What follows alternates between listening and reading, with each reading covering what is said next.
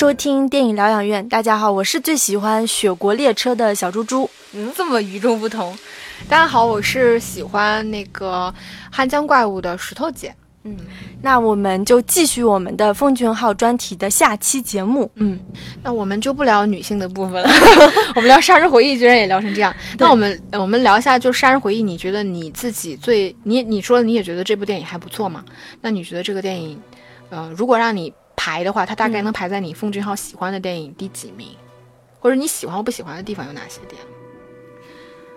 就讲印印象比较深刻的点吧，就是。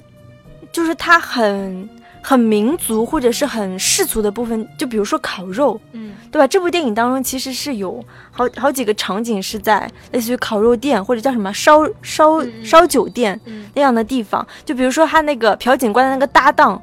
他不是被那个腿被那个钉子扎到了吗？他立马第二个镜头他就接的是烤肉的一个场景，然后类似的场景我是就是玉子当中，你记得有一个场景就是。那个杰克嘛，就从那个玉子上面就叮了一下，这样就可以挖出那个猪肉的那个样品，然后就顿时来来烧烤做烤肉。就是奉俊昊，他虽然比如说他去国际化发展了，但是就是他能把韩国很本土很这种东西就融入他的电影里面，我就觉得还就是这种细节还做的蛮好的，嗯。对啊，所以，我我我说我这次再去看《杀人回忆》的时候，我觉得打动我的是那种非常本土化的东西，就是那种，嗯，乡村式的相处方式，以及就是那种人和人之间，你懂吗？就是那种反而不是规则性的存在的那种人情世故。跟发生案件之后，我们以非常本土的方式去处理的东西，以及就是这种邻里之间相处，就是那种很嘴碎啊，就这种东西，反而这次我看的时候是更能打动我的东西。嗯，包括就是我们后面会聊到的几部，就是在《雪国列车》之前，就奉俊昊偏本土题材的电影，我喜欢的一个原因，我觉得都都在这种地方。我觉得他他们的真实感非常强，对细节，对，嗯。然后我们就来聊一下两千零六年的《汉江怪物》，嗯，不是石头姐最喜欢的吗？嗯嗯，其实这个呃《汉江怪物》，我第一次看的时候我就很喜欢，但是那个时候我可能对《汉江怪物》就看的比较早嘛，对《汉江怪物》的感受可能是一个就是非常好莱坞故事框架的那种标准化的一个科幻大片，一个这种灾难片，一个怪兽片，那。当时给我印象比较深刻的一个是警察，其实这个警察这个形象在《杀人回忆》包括《母亲》《汉江怪物》里面，它都是有出现的。那。像《杀人回忆》里面嘛，他更多的是思考，就是在那个扭曲的时代里面，为什么警察是抓不住犯人的？那像警察里面，就是他的警察的母亲里面，警察其实也是有那种非常疲软的态度，就是他们作为作为一个主流的权威，是带有流氓性的那种流氓式的那种随意性和随机性的。那这种态度，其实我觉得在《杀人回忆》里面也是相同的。那在《汉江怪物》里面，警察基本上就是处于一种无用的状态，他甚至呢是美国这个权威代表的一个帮凶。嗯，所以就是我，我觉得就是从我去当时看《汉江怪物》的一个感受，你能感受到，就是像奉俊昊这么一个，就是对于整个社会和历史非常熟悉的一个 带有很重文人思想的这么一个导演，他对待以警察为代表的这种暴力权力机构，其实是具有强烈的不信任感的，以及就是这种，因为警察这个东西在韩国嘛，因为韩国其实本来就是警匪一家亲的那种，然后他们其实他。他他对于这种与民主相对的这种独裁，其实是还是有非常明显的这种批判性和这种厌恶感的。然后他这个电影里面，当时给我另外一个感受是，就是对待美国的态度，因为我们知道，就是这种就是以从从这种社会层面上去拍一个国家的民族情绪跟美对待美国的这种态度，我觉得其实可能只有韩国。或者日本吧，嗯，我觉得他们可能能拍到这种是更加复杂的，像《汉江怪物》里面也是，其实他对美国的态度，我觉得是有那种离不开又甩不掉的这种双重情感，嗯，对他其实并没有就是绝对的否定，因为最开始的时候，我们知道《汉江怪物》这个灾难的祸起其实是一个美国人，对吧？但是其实。包括到最后，美国又不断的是这种推卸和掩盖责任，但中间电影中间又会出现这种非常正义的这种美军的形象。我觉得这个也也，我我很难说是奉俊昊发自内心的就是对于美国的这种感受，还是说出于政治性的就没有办法做到那么的极端。嗯，然后我再说回，其实我在重新去看这个《汉江怪物》的时候。然后你记得就是在《汉江怪物》的那个结尾的时候，其实也出现过一个很有意思的画面，就是当时奉俊昊饰演的那个叫康斗，他他不是拿那个管子去捅死了那个怪物吗？怪物完了之后，他低头看一下自己的手掌，其实是有一个圆形的印记，一个圈。那这个画面其实同样出现在了东京，就是他自己跟。两个导演合拍的那么一个片子，中间一个片段叫《站立东京》，然后里面有一个男人，他也总是拿那种呃卷纸的壳在自己手上去印这个圆形的印记，然后去思考这个印记到底有多久会消失。然后我我我当时看的时候，我就觉得说，就是这个导演其实对于这种偏伤痕式的思考是非常非常丰富的，因为这个。这个圈能代表的东西其实很多，比如说它可以是一种伤痕，在不同的影像里，它可以是一种伤痕，它可以是时间，可以是记忆，可以是历史在内。嗯，我觉得他对于这种思考是更多的偏这种社会和人性的多重意义的一种终极思考，包括他他给的永远不是一个绝对的答案或者是肯定的答案。然后我我说我这次看《探江怪物》的时候，我觉得。非常有意思的一点就是再次打动了我，让我觉得说它还是很好看的一点是在于这个电影里面它的喜剧性。就是我之前其实是没有注意过说，因为韩国人的韩国演员的表演方式其实是比较夸张的。嗯，他们从他们的说话呃方式跟肢体动作，其实一直以来难以去跟其他地区融合的一个原因是在这里。嗯，但是我当我再去重看《汉江怪物》的时候，我突然意识到，其实它里面的演员的肢体表演跟台词，其实它是有刻。刻意夸张处理的，就是并不是真的这个就是韩国演员的表演方式，而是说他在这个电影里面加入了很浓重的一种黑色幽默或者说夸张的这种表演方式，包括里面说到的台词。那按理来说，其实像《汉江怪物》，它是一个没有那么轻松的话题，尽管它有很多荒诞的内容在，但是其实它并不是一个。从故事本身来说，它其实是一个一家四口去寻亲的故事，就是小女孩嘛。对。然后包括她的父亲在中间还死了，其实这是一个悲剧色彩很浓的故事，但是它加入了很强烈的这种喜剧性色彩，嗯，呃，导致其实我这次在看的时候，你会感受到一种荒诞跟一种。因为里面奉俊昊饰演的是有点傻子，就是不是特别聪明的这么一个形象，有点傻，有点邋遢，有点夸张的这么一个喜剧性角色，跟这种巨大的灾难的悲剧性的故事冲撞在一起的时候的那种，嗯，感受，包括他去处理这种家庭关系，以及这种社会，呃，关人人际关系的这种东西。你记得里面就是他们家那个弟弟，其实他是通过他的一个师兄。对吧？然后去进到那个公司什么的，我觉得其实这种人情世故，其实是在韩国更更加真实的，嗯，就是这种前后辈的关系。那我这次在看的时候，我会发现这些这种东西是一个，就是它远不是一个标准化的美国好莱坞式的故事。我觉得它难能可贵的地方在这里。就它故事框架固然是一个，呃，非常中规中矩的大片的套路，它的叙事方式，但是它在里面做到了非常，嗯，强强烈的这种本土化处理，嗯，我觉得这个是一个美国或者说欧美导演 A 类的导演拍不出来的东西，嗯，非常厉害。我对《汉江怪物》的一个比较大的感受就是，它奠定了它另外一个很大的特点，就是那种。反转或者是说反套路吧，因为我们都知道怪兽电影它都是要铺垫很久的，就是它它要营造这种气氛，这个怎么恐怖啊，造成了什么样的伤害啊，楼怎么倒塌，但它没有，它很快就大家都知道这个怪兽长什么样子，而且也是很搞笑、很荒诞的，就是在。在那个河岸边上，对吧？就是大家就是吃着什么快呃，吃着鱿鱼喝啤酒，对，然后突然就是出现了那种场景，然后就包括就是我们一开始就知道那个小女孩其实就是被那个怪物抓走了嘛，那我们大家也会默认为那这个小女孩就死了，但其实她根本就没有死，对吧？他其实有在就是每个我们我们预设的这个方向或者这个情节上，哎，他偏偏不这么做，还有。小段落的这种反转，大段落的那种反转，包括到最后，我们知道这个小姑娘就是死了，但是那个小姑娘拯救的小男孩却活下来了，并且又回归到就是他跟那个呃那个宋康昊饰演的这个父亲又变成一种新的这种父子关系，啊，我我觉得这也是就是说，是奉俊昊在《杀人回忆》之后，他奠定了一种很商业化的这种拍摄的手法。嗯，所以我我我有一度其实蛮喜欢的，就是大概就是韩国电影到两千零八年之前的电影，我很喜欢的一点就是，我觉得韩国的导演他们在处理商业化。片子的时候，其实说到底啊，韩国电影商业化能够崛起，就是因为他们其实是在套用了好莱坞电影的叙事方式，对，包括套用了他们对于这种类型片的拍摄手法，这个是韩国电影能够快速崛起的一个原因所在。但是我觉得难能可贵的是，其实大多数的导演，就成功的导演，其实他们并没有抛弃本土化的东西，包括他们在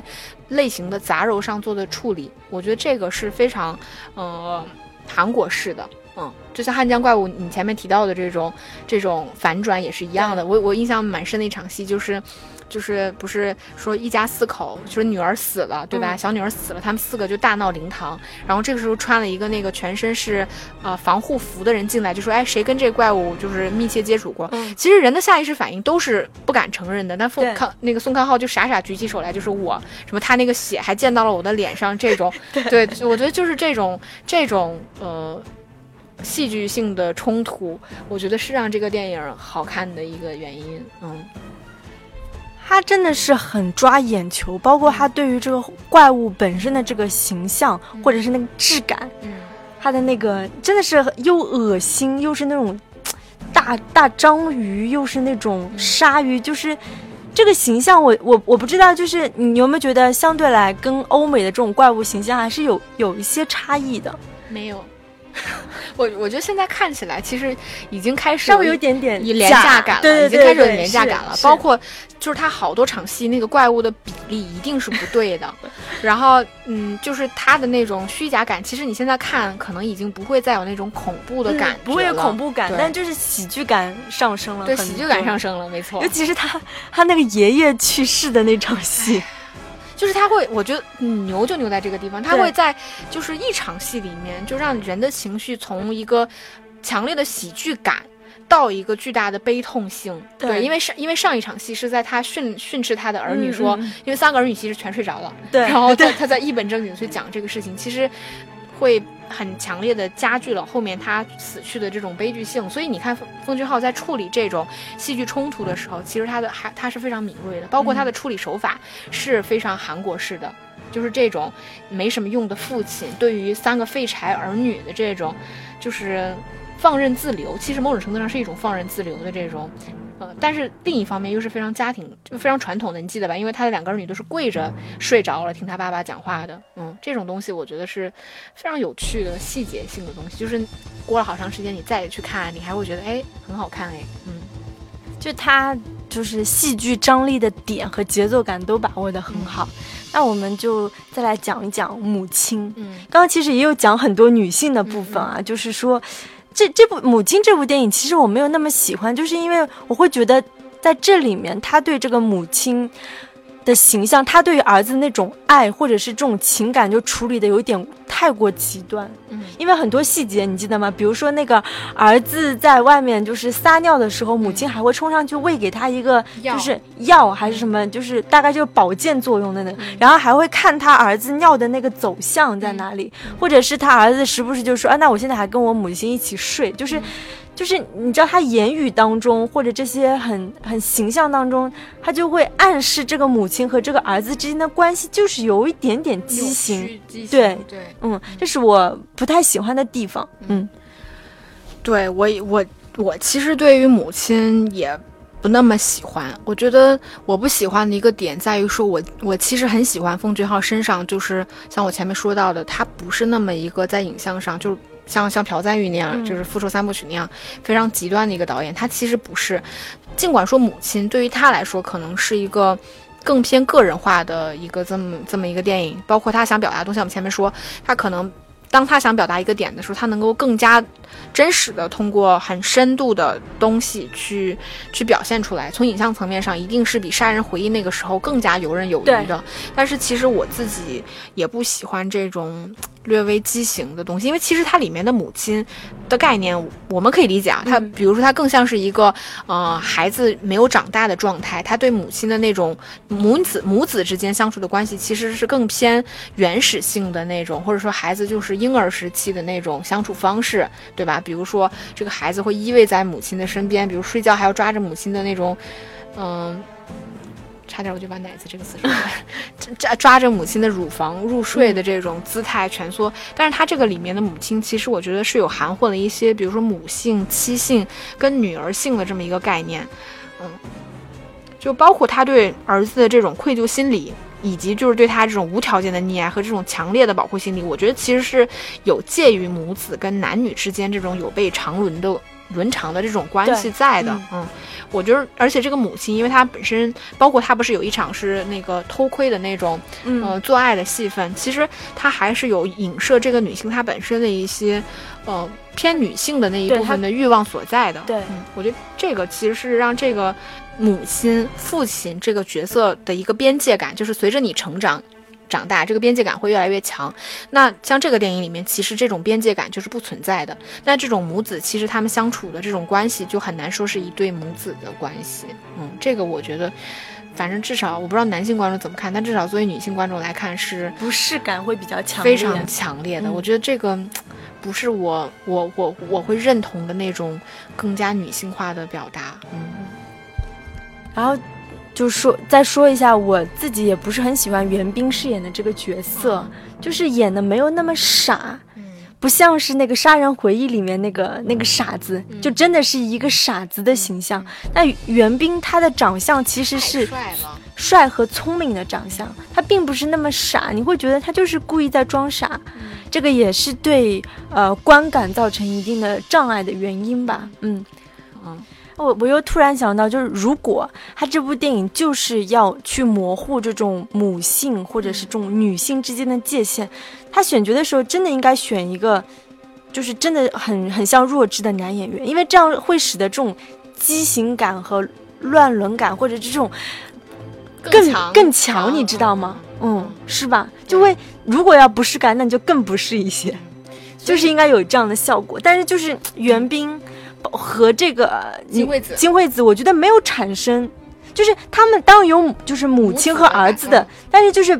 处处其实导演已经非常明显的去暗示这些性意味的东西，我觉得并没有，他们之间并没有产生这个火花，嗯，对吧？嗯，因为他不够傻，不够，怎么说，就是他的形象吧，我觉得，嗯，反正就我我个人来说吧，我会觉得说这个。嗯，我不能说母亲拍的不好看，但我我我会觉得说这个不是奉俊昊更更适合奉俊昊的题材。嗯嗯嗯，我觉得他他相对来说他可能还是更适合那种偏集体情绪的这种大格局的电影，其实对他来说会拍的更好看。嗯。那我们接下来聊一下，就是因为到母亲以后，其实就是他的一个好莱坞阶段。嗯，其实主要是两部电影《雪国列车》和《玉子》。呃，《雪国列车》的话，我刚刚有说是我最喜欢的奉俊昊的电影。那我也是在这几天就是重新再看的时候，我看出了很多我我第一遍没有看到的东西，也是我特别喜欢奉俊昊，就是他的国际道路的一个东西，就是。它的格局更大了，它是站在一个很全球化的一个一个视角去看这种规则感和平衡感。我们再来讲一下《雪国列车》吧。它的设定我们知道是不同的阶级身处在不同的车厢，那处在社会底层的人在受到压迫之后必然是反抗的。那这也是符合就是几千年来的一个社会历史规律的。那代表底层人民的那个领袖就是那个，呃，埃文斯演的那个叫柯蒂斯嘛。当他打。最终就是打入到第一节车厢的时候，却是那个领袖，就叫威尔福德的一席一席话，完全颠覆了柯蒂斯的所有认知。那同时，我觉得也算是颠覆了观影者对于这种就是你认为的正派、你认为的反派的这种这种认知。就是还是非常商业化的嘛，他很注意这种戏剧上戏剧性的反转。你知道，就是就像说，其实他为什么颠覆他认知呢？是因为。柯蒂斯一直认为的就是他们的那个领袖，就他们那个老头，嗯，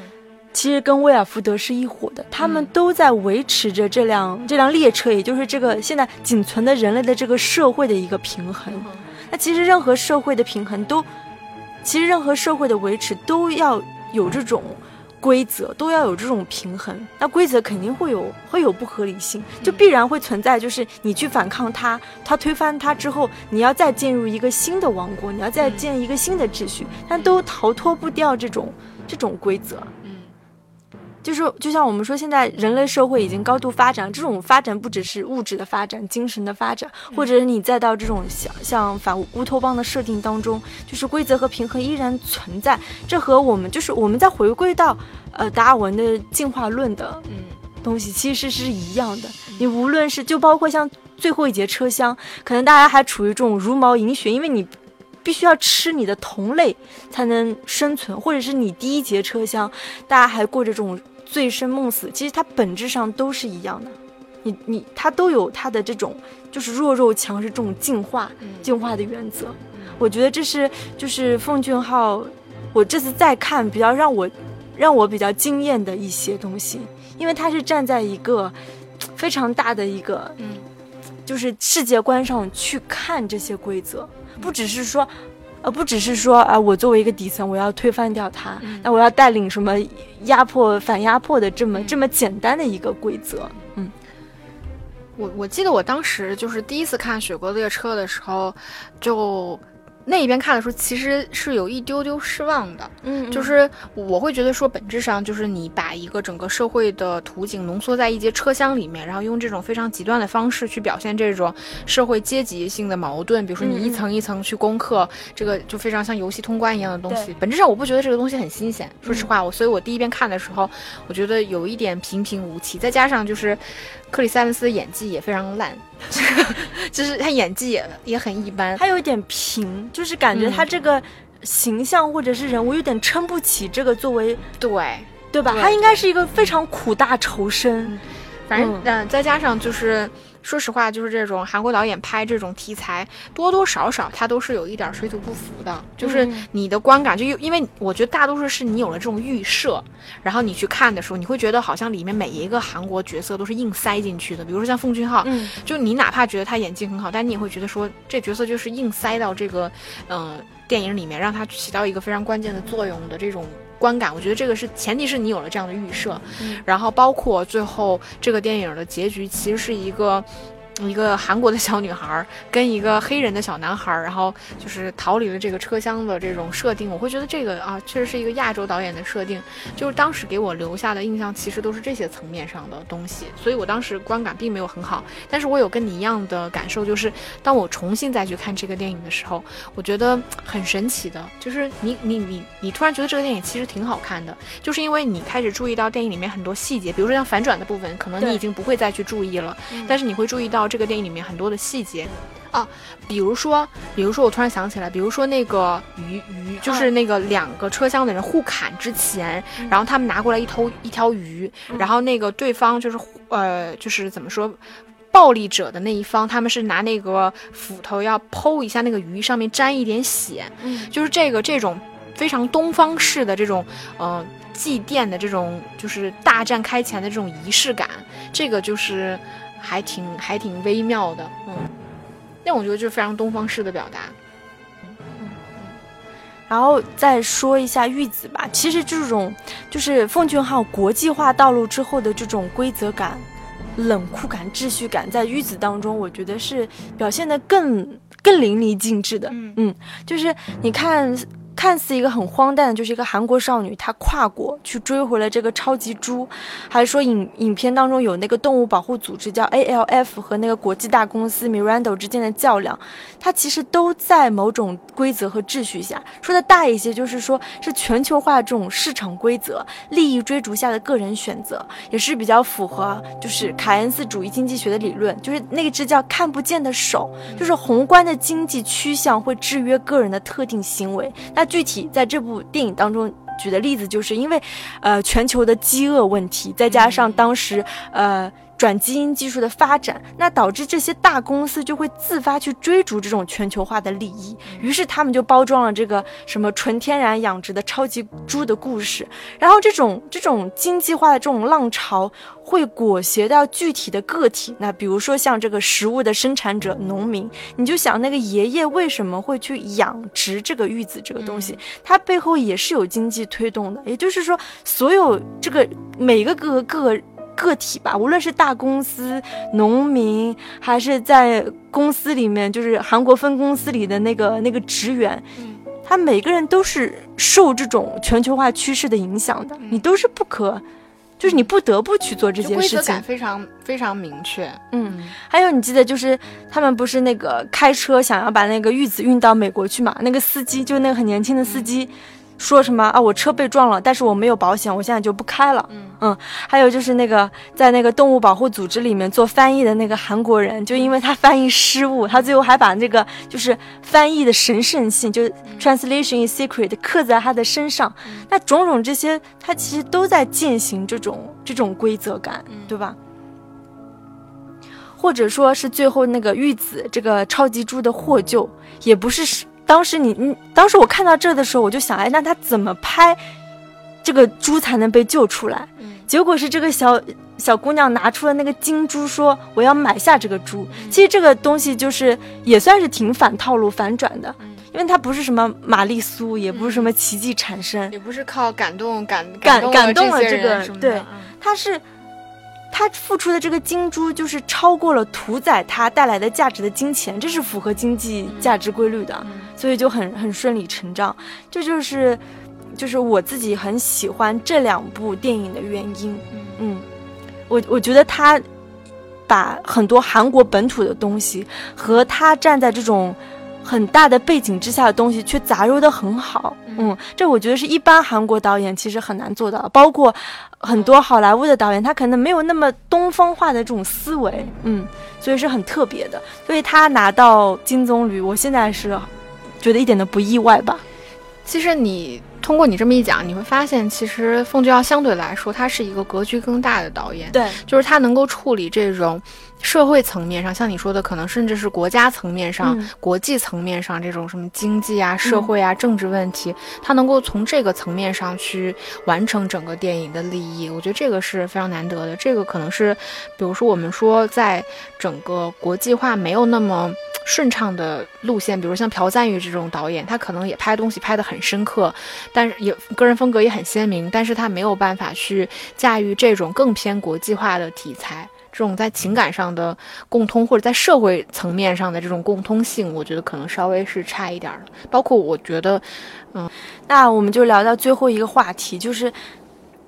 奉俊昊他凭什么成为首个摘得金棕榈的韩国导演？我们都知道，去年差点李沧东就得了，那他到底比就是奉俊昊差了点啥呢？其实我们去年看《燃烧》，嗯，真的挺好看的哈，就是越想越好看。但是就是后来我们看完了《小偷家族》之后，你两个去对比的时候，你有没有觉得真的《小偷家族》拿奖？更加顺理成章一点。尽管我们我们录节目的时候的态度是说《小偷家族》有很多吐槽的地方，但这个是跟就是市之愈和他的整个作品维度表去这样纵向的对比的时候，但是就是你把李沧东那个《燃烧》单个片子拿出来的时候，你会发现这个片子似乎都是毫无可挑剔的，嗯。但是当这两个片子放在一起的时候，你会反而觉得市之愈和的片子确实它触及的那种，嗯。我觉得是日本本土性的东西，包括这个导演的个人风格的东西，我觉得是更加顺理成章的。也是西方的这种评委，他们可能更容易去接受。包括我们说到了《燃烧》，可能里面有一些就是这种瑕疵，比如说关于女性的部分。那说到底，就是我我觉得他为什么就是说 李沧东比。奉俊昊差了点什么呢？我觉得肯定差的最主要的是运气。但但今年奉俊昊的这个竞争对手也都是非常非常非常厉害的，对，嗯，所以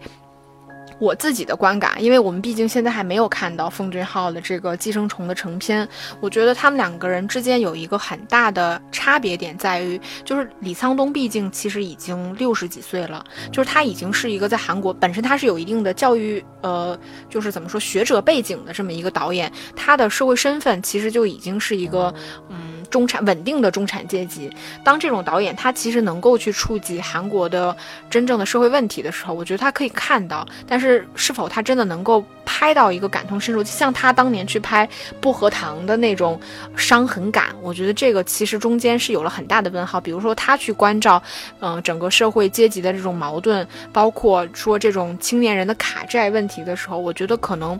真的不如奉俊昊这样有社会学背景，包括他一直以来走的整个电影风格都是这种去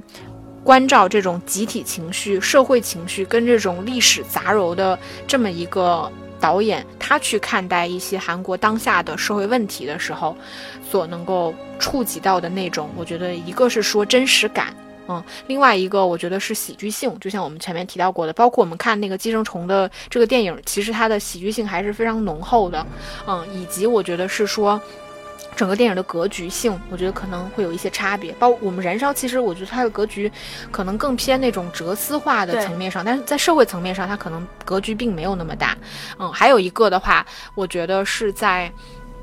还有的话，其实像他们，其实呃，寄生虫，我相信应该也会有非常强的这种类型的元素。像李沧东那个，其实我们说到了，它也是一些类型元素。那像奉俊昊这个，可能最终我们看上去，它可能更像是一个类型片。嗯，这种这种东西，它在处理的时候，我觉得它的完成度可能本身都会有很大的就是优势在。嗯，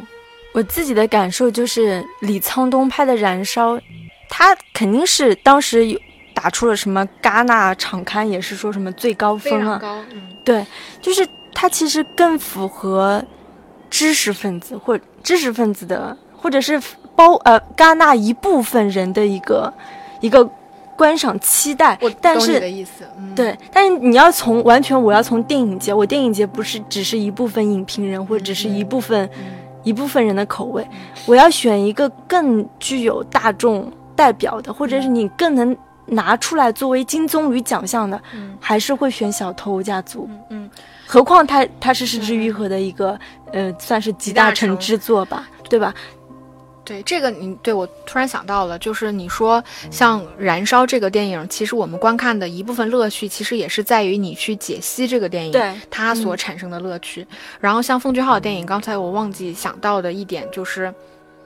啊啊，我我觉得还有奉俊昊的一点，我刚起刚才忘记提的，我觉得是他电影我们前面提到过的一种本土感，嗯，就是我觉得他的那种本土感，就是因为我们我们因为我从预告片来看，可能没有那么明显的感觉到他所谓的那种方言感所带来的喜剧性效果，那至少说，我觉得从奉俊昊以往的作品来看，其实这个部分就是他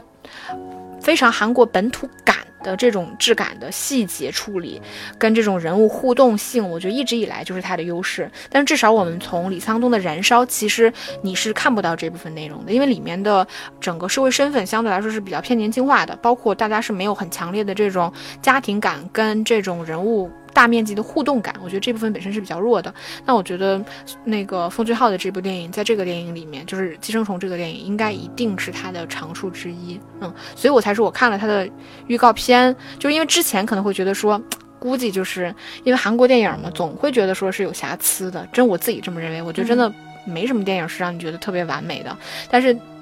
你看了这个预告片之后，